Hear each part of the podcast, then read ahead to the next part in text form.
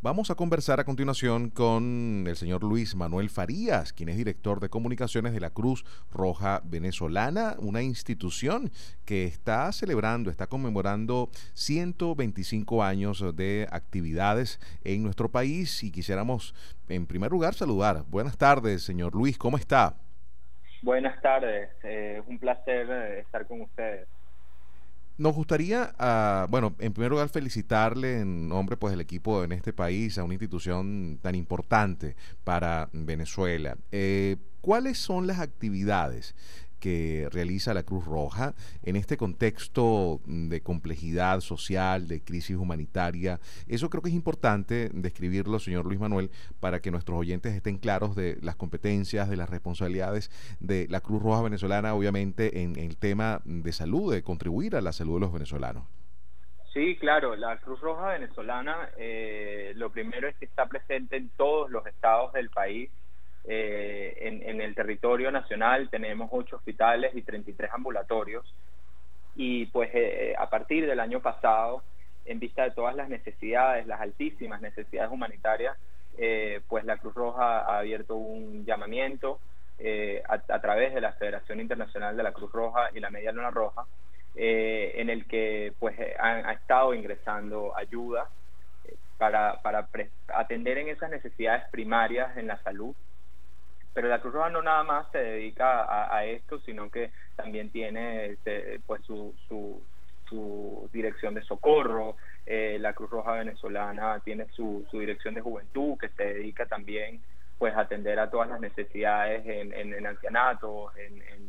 en, casas hogares, etcétera, etcétera. Eh, la Cruz Roja pues eh, está muy orgullosa de cumplir 125 años estando tan activa y, pues tratando de alcanzar a la mayor cantidad de gente que se pueda. Entiendo, eh, señor Luis, que los valores de la Cruz Roja venezolana eh, plantean justamente la no injerencia o vamos a decir el, tratar de atender obviamente la salud, de velar por el bienestar de la población eh, como una norma de una organización internacional que está presente en muchísimos países del mundo. Ah, ¿Cuáles han sido los retos eh, para cumplir esa labor en esta crisis humanitaria que vive Venezuela? Bueno, fíjate, la Cruz Roja eh, ante todo es imparcial, es neutral y es independiente. Esto quiere decir que las necesidades eh, y, la, ayuda es gestionada siempre por voluntarios de la Cruz Roja y es en base a esta, eh, este, este levantamiento de necesidades que hacen los voluntarios de la Cruz Roja que se presta la ayuda. Eh, los retos, por supuesto, siempre son muchos porque como humanitarios siempre consideramos que la gente puede vivir mejor. Y, y, la verdad es que las necesidades son altas. La Cruz Roja se ha concentrado en este último año en, dotar algunos hospitales y ambulatorios, tanto de la Red Cruz Roja como de la Red Pública, con eh, plantas eléctricas, ya que, eh, sería inadmisible pues que, se pierdan vidas por, por la falta de electricidad. Y, y, también ha estado enfocado mucho en el tema del agua y el saneamiento. Eh, se hacen jornadas, en todas las jornadas de salud que se hacen, siempre está incluido ese factor pues para garantizar que las personas que asistan a estas jornadas tengan eh, acceso a agua segura, sepan cómo potabilizar el agua y, pues también eh, atender el, eh, esas necesidades primarias en salud.